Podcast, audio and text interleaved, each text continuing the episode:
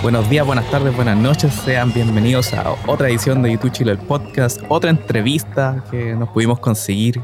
El equipo de producción se movió y llegamos a hablar con don Reinaldo Sepúlveda, que es quién es don Reinaldo Sepúlveda, es director de televisión de Chile y que él fue el encargado de dirigir la transmisión del Pop Mart 98, el concierto que todos hemos visto mil veces lo hemos visto en VHS, en DVD, en YouTube está ahora como en... Hay como siete versiones distintas. Y bueno, en, en alguna de esas versiones salía como el, equipo técnico, no en verdad ni siquiera el equipo técnico, como lo, importante, el productor, asistente y director, eh, Reinaldo Sepúlveda, lo contactamos y él dijo ya, hablemos y aquí tenemos a don Reinaldo. ¿Cómo está don Reinaldo? ¿Dónde lo encontramos en, en, en Chile? Hola Pepo, me encuentro en mi casa, en una playa muy bonita que se llama Tunquén, que queda al norte de Algarrobo, entre Algarrobo y Quintay, entre Algarrobo y Valparaíso. Eh, aquí vivo, de jubilé, acá vivo con mi señora. Y aquí me contactaste, y aquí estamos. Y te puedo contar algunas cosas. Fue para mí, en mi carrera profesional de director de televisión, hacer este concierto es uno de los máximos aspiraciones a las que pude llegar y me siento muy orgulloso porque creo que quedó bien y fue muy emotivo y muy entretenido hacerlo. Bueno, aquí don Reinaldo eh, lleva más de 30 años de experiencia. ¿Cómo llegamos a entrevistarlo? Fue porque, bueno, salen los créditos en el video, ya podíamos quizás pillarlo, ¿no? Pero un día revisando el LinkedIn de don Reinaldo, vimos que tiene como cosas destacadas en, la, en su carrera. Y una es las alturas de Machu Picchu, de los Jaivas, Sábados Gigantes, Cóctel, el programa del Quique Morandé en la red. Y después sale YouTube en Chile. Y abajo los Juegos Olímpicos, rescate de los 33 mineros. O sea, como siete cosas y una es YouTube en Chile. Entonces dije, ya, esto es importante para él.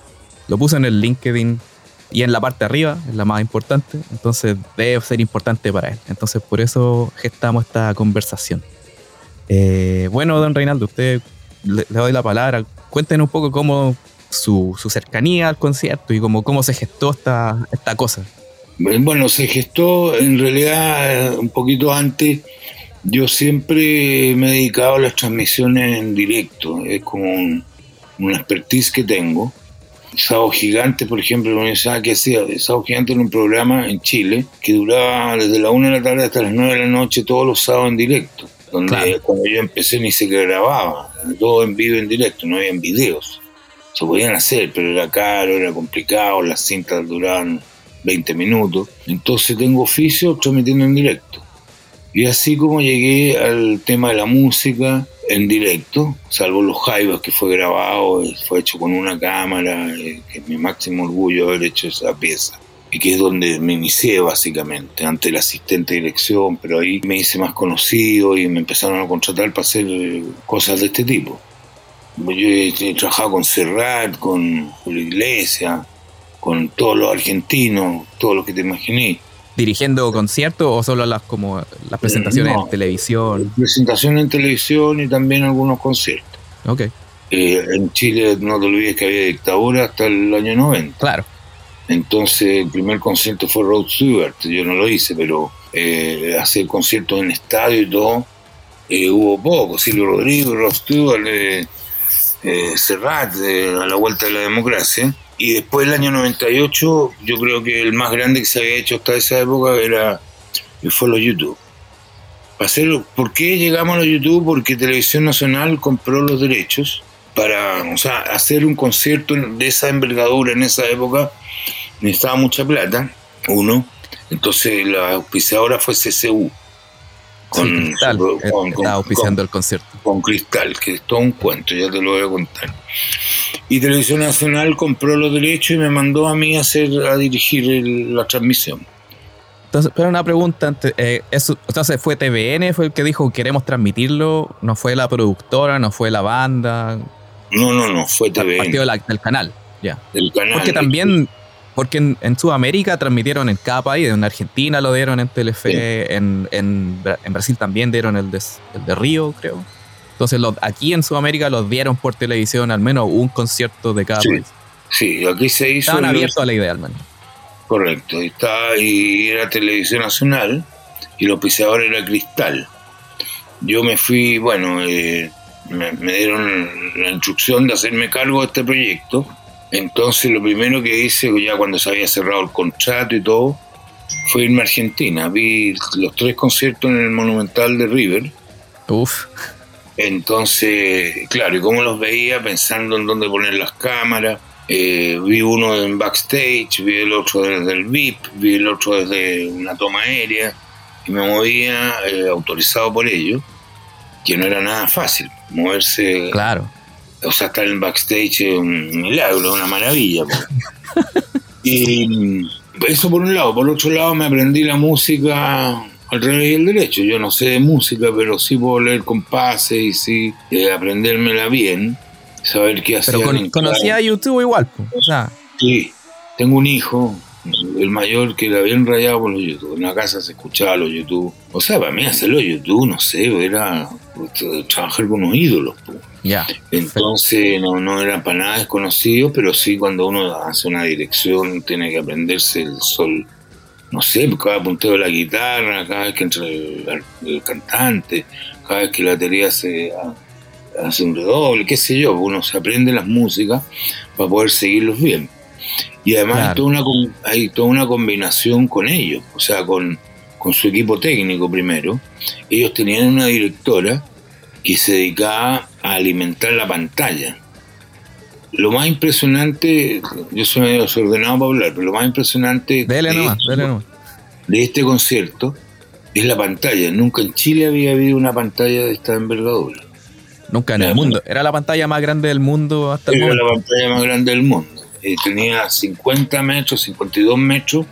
52 metros es una cancha de fútbol de dado córner a córner. Claro. Y no, me acuerdo la altura, pero era, o sea, imagínate en el Estadio Nacional, una cancha de fútbol, todo el fondo era una pantalla. Y entonces tenían una directora que es la que alimentaba la pantalla. Esa pantalla la alimentaba con, con todo el, arte que hacen ellos y también con algunas tomas de, de las nuestras. O sea, esa, ellos tienen los equipos, los computadores, que en esa época era, eran unas mansas máquinas, y eso va al móvil de televisión y el móvil alimenta la pantalla.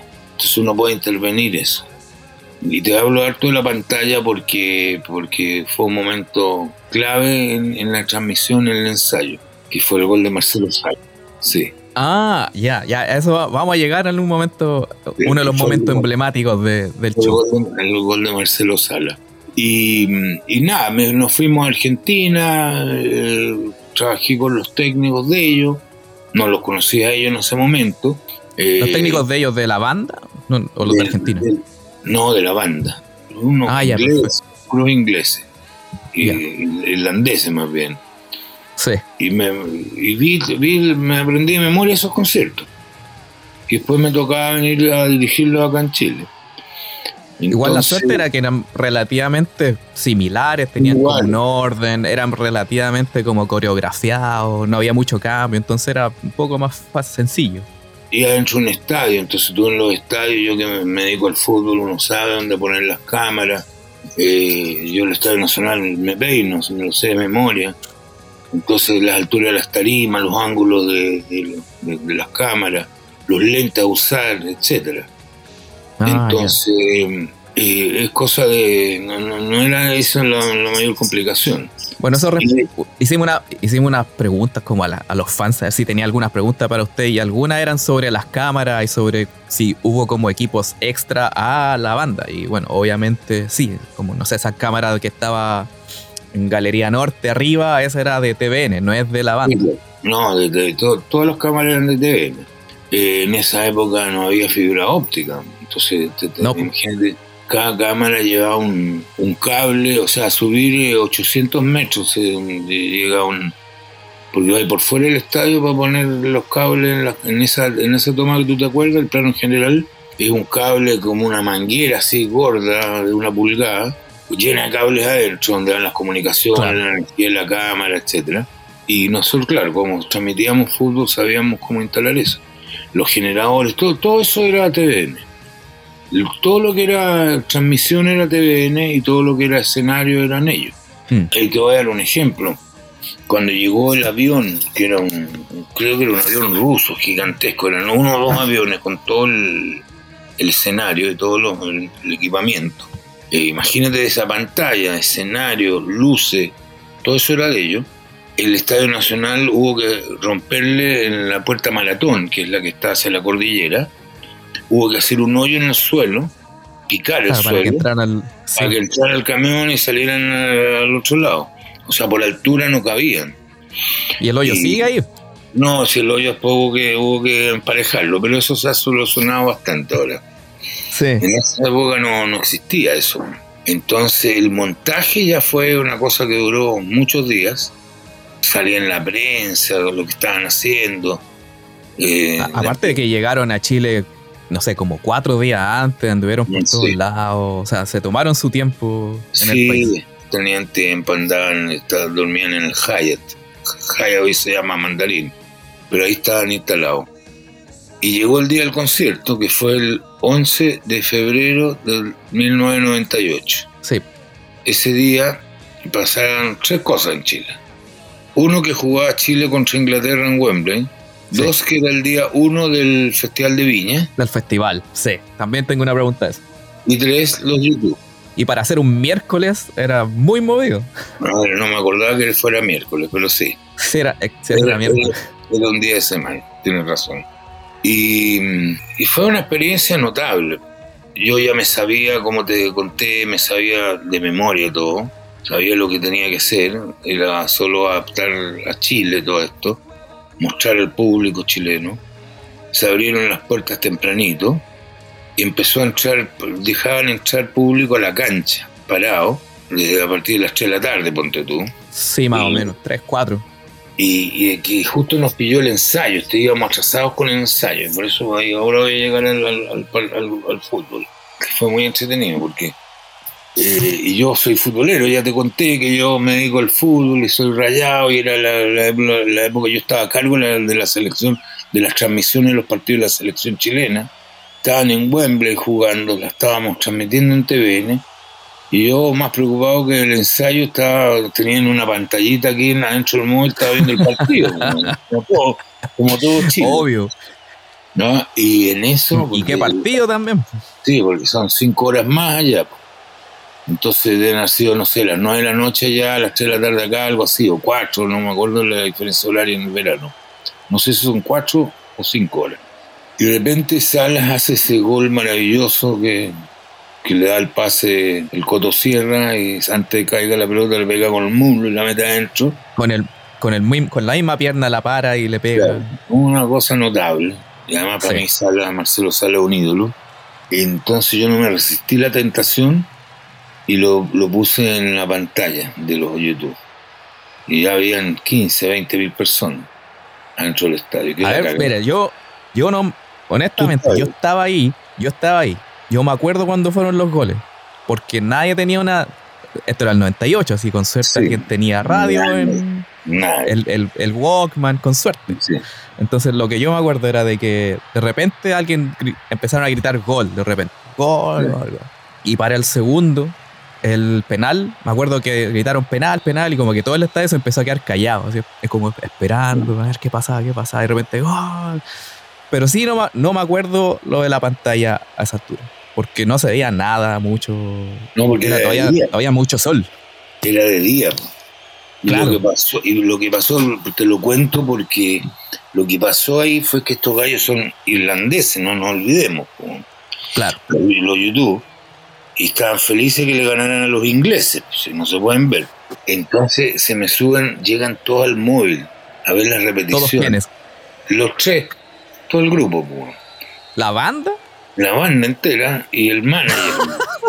Porque yo, yo, mi, Esto está bueno.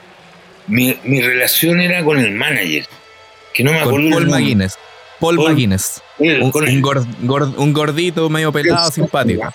Él era el hombre con quien yo me conectaba, con quien no que también después tuvo importancia porque él, me avisaba cuando yo mostraba mucho cristal, ponte tú, que había publicidad de cristal, me hacía sacarlo, ponerlo. Él manejaba todo. O sea, mi, mi cargo. Paul McGuinness era el, dueño de la pelota. Claro. Entonces llegan al móvil a ver las repeticiones y quedaron locos. Entonces ahí decidieron incorporar el, gol de Sala en, la, noche. ¿Te, ¿Te acordás que se pusieron la camiseta de Chile y, le metimos al, show un recreito con este gol? Un intermedio espectacular. Eh, lo de las camisetas, bueno, lo venían haciendo en todos los países. en Brasil, en Argentina, lo iban a hacer en Chile igual. Partido no, no, iba igual pero, pero esto que me cuenta de que ellos fueron a ver los goles con usted y que fue la banda ahí mismo que dijo, metámoslo en el, en el, concierto. esto lo encuentro genial. Se subieron al móvil y no sé si estaban todos, pero estaba Bono, estaba el Paul McGuinness, estaba Diech, estaban como locos mirando el partido, pues se le habían ganado los ingleses. Y, en Wembley, que no, que no es Wembley, con un golazo, además, los dos fueron golazos, porque el segundo el Sala hizo, volvió loco al Campbell se llamaba el defensa central y el gallo le sí, Campbell. una de picado Bueno, pero esa es la anécdota del fútbol. Eh, y, eso es un poco lo que te puedo contar. O sea, eh, la relación con ellos era como con el manager, como te decía. Y el, cuento era con, con Cristal. Entonces uno tiene la presión ahí que el gallo de cristal lo único que quiere que muestre su... Tenían unos globos, ¿te acordáis? Sí, unos globos gigantes, redondos. Entonces yo tenía que mostrarlos cada cierto tiempo. Y uno va negociando ahí con el manager, por ejemplo, que no lo mostrara en la transmisión, ahí el público a lo mismo, mientras ellos cantaban. O sea, ya es impensable que mientras está cantando Bono uno lo funda o, lo, o corta un globo con publicidad. Entonces tenés que ir a los aplausos, hay, hay todo un maneje ahí. Y por supuesto que el, auspiciador lo único que quiere es que lo metáis, lo metáis, lo metáis. Entonces. Eh, y aparte habían otras cositas intermedias, o sea, me acuerdo había una lengüeta de Llorana, porque venía la teleserie pronto. eso no me acordaba para nada, pero sí, venía, venía a llorar. Y aparte, bueno, los comerciales como comerciales mismos, que eso de ahí quizás lo podemos hablar después. Eh, no me acuerdo cómo eran las tandas, pero, pero había mucha publicidad. Hubo dos eh, tandas. Para adentro del concierto, pero por fuera no, porque uno, hacía, uno hace unas previas, ¿cachai? Uno dice, y es lo mismo que en el fútbol. En el fútbol tú puedes meter cuatro tandas, dos en el tiempo, una antes, otra después. Por eso se inventaron las previas. Las previas mm. es nada, hablar, hablar para, que, para poder tener tiempo para meter tandas comerciales. De eso se trata. Ahora, claro, las dos tandas han estado negociadas. Yo esto no me acuerdo nada, pero deben haber estado negociadas, que en el entretiempo, que en, que en el intermedio, qué sé yo. Y mi relación era básicamente, como decía, con el Paul McGuinness, que hubo que ponerle, él tenía en el backstage un monitor de nosotros. Entonces estaba, estaban los fonos conmigo. Entonces yo cuando yo pinchaba me decía y él, cronometraba, me decía ya quedan tres segundos, sal, con el contrato que él había hecho con Cristal, pues, no conmigo. Claro. Entonces, eh, era todo una, una pega en conjunto con ellos. Ahora, ellos eh, eran un tipo, ya cuando los conocí, después de esta anécdota del fútbol, eran un tipo, eran, eran súper agradables, no había, pues me han tocado otros artistas que te piden, no, catering impresionante, cosas raras, no, ellos querían agua mineral, querían fruta. Le hicimos en, los camarines del estadio, les pusimos carpa porque son todos feos. Y se movían en un carrito estos de golf. Ya.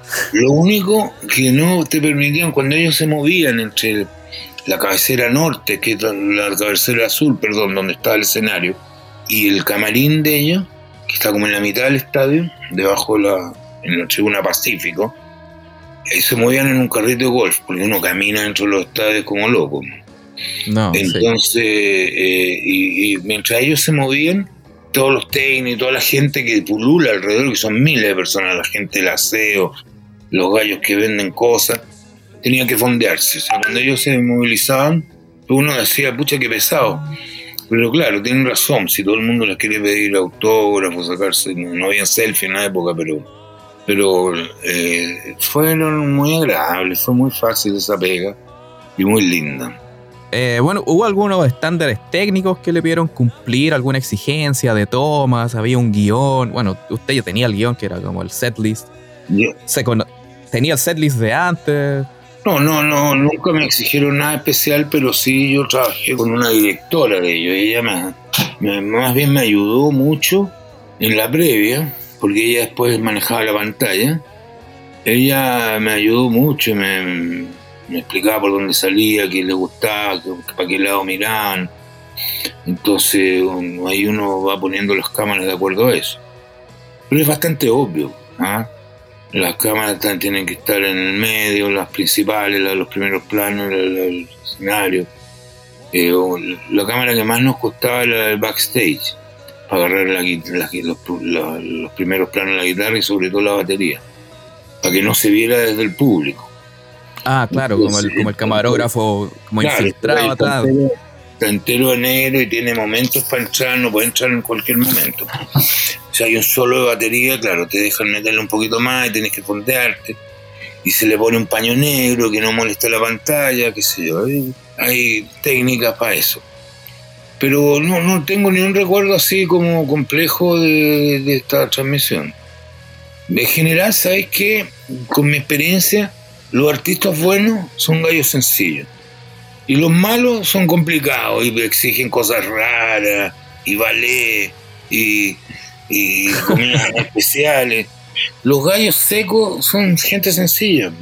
No, no, no, no, yo nunca sentí que fueran divos ni nada por el estilo. Así que no, se, nota que, bueno, y por y todo lo que hicieron también cuando estuvieron en Chile, se notaba que por mucho que estuvieran con este aparataje gigante y la gira más grande del mundo, igual eran como personas normales, que bueno, se escapó Isla Negra, y, iban a Bellavista a carretear, o sea, eran como gente normal casi. Totalmente, bueno, él, él, es así, sí. Y las viejas, la, la de los detenidos desaparecidos, ellas bailan solas, todo eso es, es parte de yo sé que lo hacen en todos lados, pero es muy emotivo que lo hagan. O sea, mire, eh, eso justo le quería preguntar. Bueno, ya habló un poco de, lo, de los goles de, Sala. Ya, vimos que se le ocurrió a, la banda misma, a, Paul. Eh, pero esto de sobre de las madres de los detenidos apareció en el escenario. Porque ellos ya habían hecho lo mismo en Argentina. Correcto, la, madre de Plaza de Mayo. Pero las señoras se subieron, dieron las vueltas que siempre hacen y, y eso fue. No fue no hubo discursito, no hubo pasarle el micrófono. Eh, ¿cómo, ¿cómo, fue ese momento para usted, que es como el, momento más emblemático, al menos para nosotros? Los dos momentos, los goles y eso. Eso es lo que todos se acuerdan. Entonces, ¿cómo fue para usted? ¿Y si se lo esperaba? No, yo sabía que iban a subir. Es cosa de mirarla, estaban todas ahí atrás. Y lo había visto en Argentina tres días seguidos pero la, emoción del momento, además que yo tenía cuarenta y tantos, 45, y, y venía de, si me crié en dictadura, pues. yo tenía 20 para el golpe de Estado, entonces eh, más, bien recuerdo la emoción y lo bonito estar aportando un granito de arena a mostrar algo que todos sabíamos y que se había hecho, pero pero que subieron con los YouTube era una cosa impactante. Eh, y, más bien la preocupación de que quede bien la transmisión, porque la gente lo vea en la casa bonito, eh, que sea sensible, emotivo, valioso para, el público. Claro, sin mucho corte, como... no, nada, claro. O sea, ahí en todas las partes fáciles, ahí tienen que tener un plano general, y mostrar las caras de la señora no, no, no, desde el punto de vista de la dirección no es algo muy, muy enredoso. Bueno, igual ahí se mandó un, un, primer plano bueno, muy emotivo, que es cuando bueno deja la bandera en el, en el micrófono y cuelga. Sí, claro. Ah, de veras. Me había olvidado que no lo veo hace muchos años. Sí. Ah, ya. ah sí, me lo estaba mostrando hace poco. Tiene, tiene el DVD. Que, ¿Cómo fue? Se lo mandaron de, de Estados Unidos. No, un amigo mío fue a New York, no sé qué, hace muchos años, y me dijo que traje un regalo. Y el YouTube lo vendían en una disquería. YouTube, no tengo ni dónde verlo ahora. Pero eh, y me, sorprendió, porque lo tengo muy bonito. Pues no lo, no lo había visto antes. O sea, después de hacer el concierto, de hacer la pega, de, transmitirlo y todo, después no, no, fue como, ah, voy a verlo, a ver cómo me quedó. Sí, muchas veces, pero en esa época han pasado muchos años. y más, creo que en una bodega por ahí tengo el máster. Uy, eso, eso, eso harto nos preguntaron si hay una versión máster, si, o de, quién es la. Pero es un Betacam, o sea, es una cinta, es análogo. Es obvio, obvio.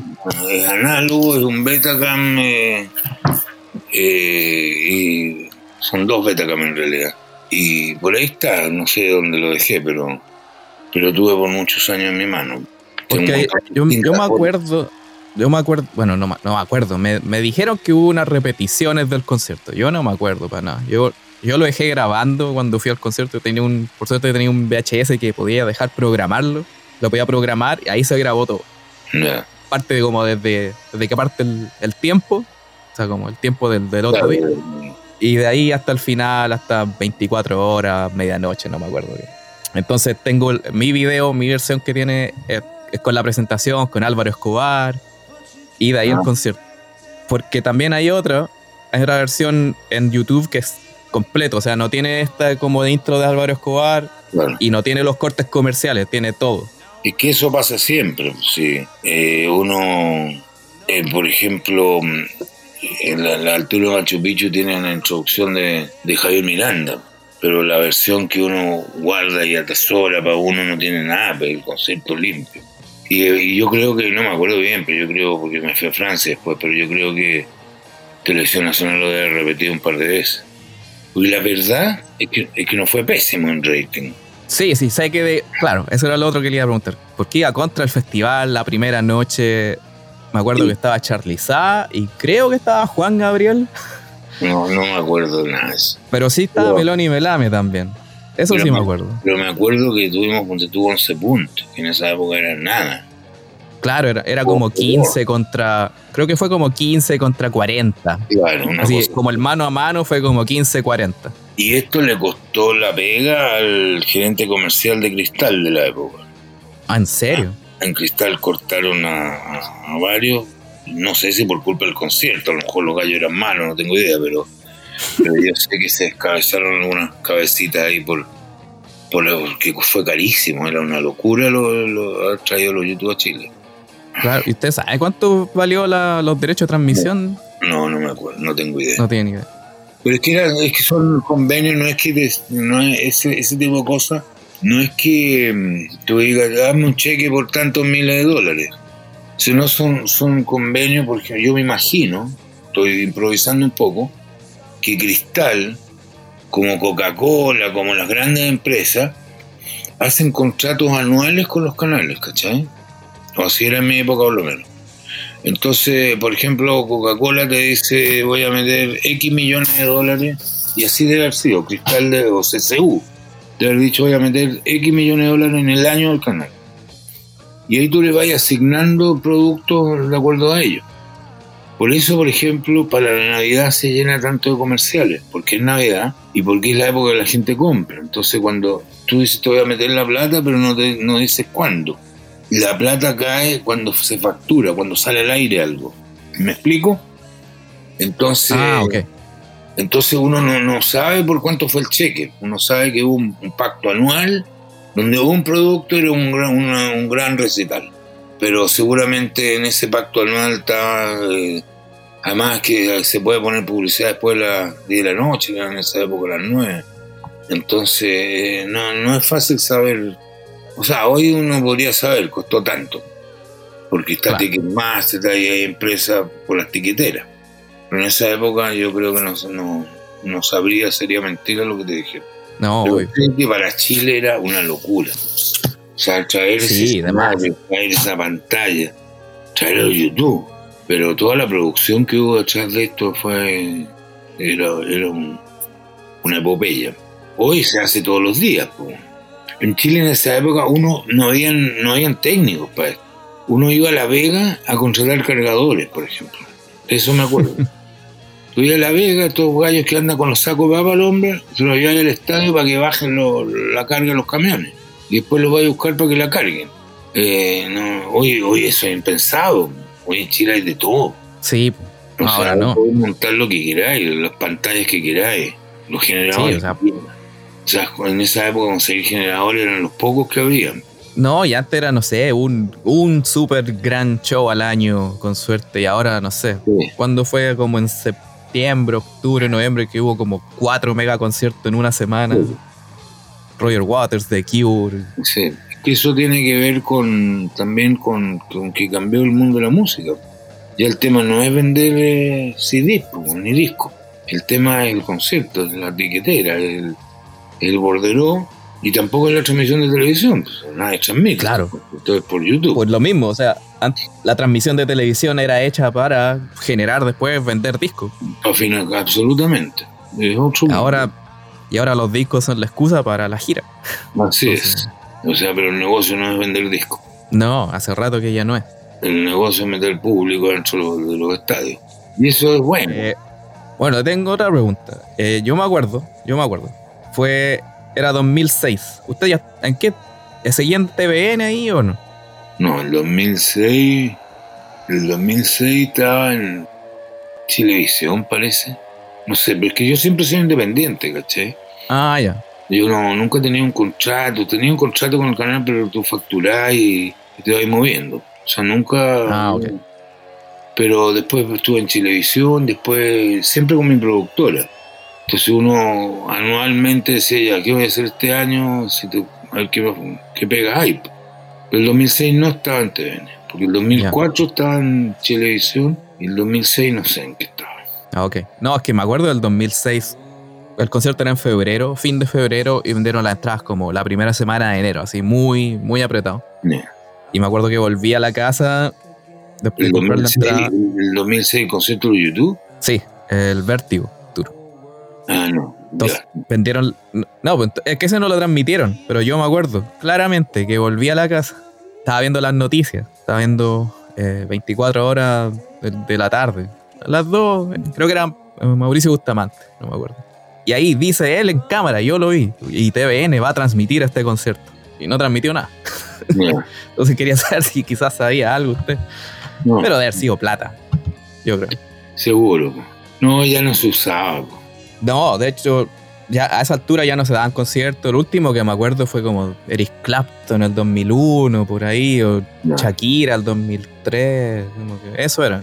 Ya se habían No, acabado los conciertos en la tele. El otro concierto que estuve en YouTube fue el 360 en el Estadio Nacional. Pero eso fue como el 2010, 2011. Sí, el 2011. Y ese fui de público, fui de- a mirarlo. porque ¿Y ese qué le pareció? increíble. po. Todos es que me encantan. disfruté. ¿Y pudo ir el 2017, la última vez No, que fueron? no, Ya. ya no. Bueno, cuando. Si es que van de nuevo, que no, no va a ser pronto, pero ojalá. Ahí, ahí le avisamos para que usted vaya, pues, para que no se lo pierda.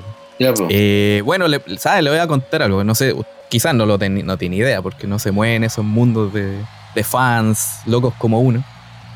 Por muchos años, eh, bueno, se transmitió el de Brasil, el de Argentina, el de Chile.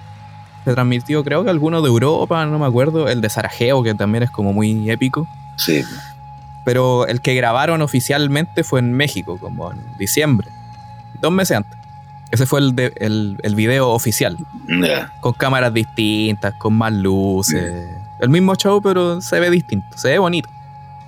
Pero por años, por, por años, por años, por años, en la comunidad de fans, todos dicen que el concierto de Chile ha sido el mejor de, de la gira. Mira qué bueno. Y de hecho, y el video del, de, de Chile, puta, ese, ese- o sea, corrido de fan a fans por años, por años, por años. Así que eso también, para que lo sepa y que esté orgulloso de que gente no chilena dice este fue como de lo mejor. Mira tú. Qué bueno. No, yo, yo me siento muy orgulloso. Yo creo que nos quedó bien. Yo me acuerdo de haberme ido feliz, con el corazón lleno, de haberme, me creía la muerte, de haber logrado hacer eso. Para mí fue una graduación de todo lo que he hecho. Así que feliz. Perfecto. ¿Y hay algún momento especial que se acuerde? Así como al que no sean los goles ni la, ni las madres los tenidos aparecidos en el escenario. Quizá algún una imagen que usted recuerde que diga que como que siempre se le quede en, en- en la cabeza, que se acuerde de repente del concierto.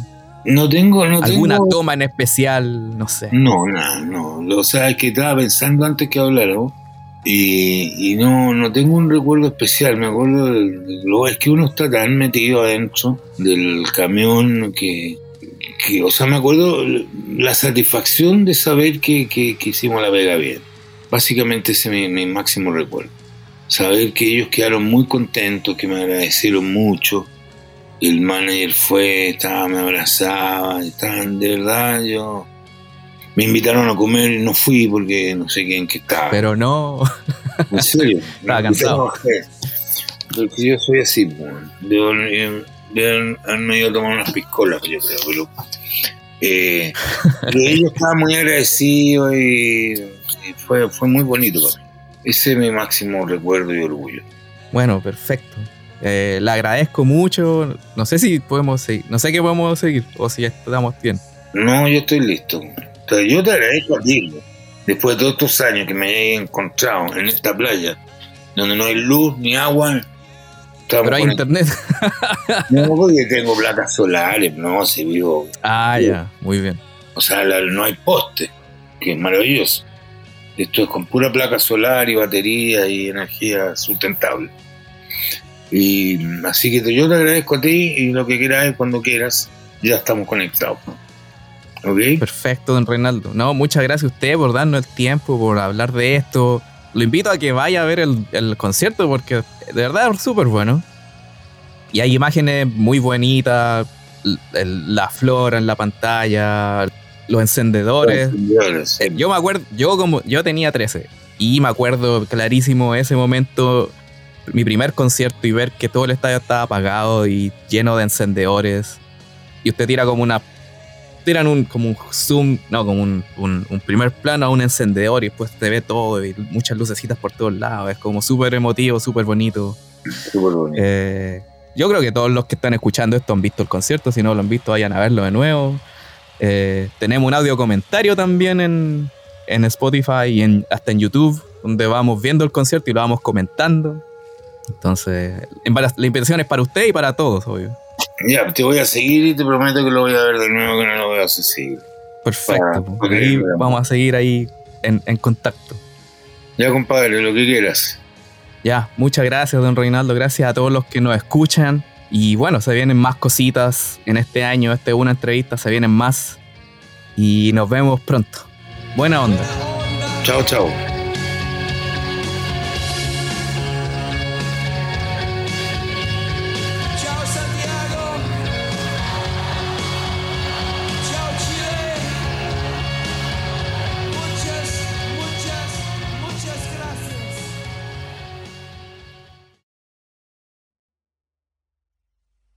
Hey, are you still there?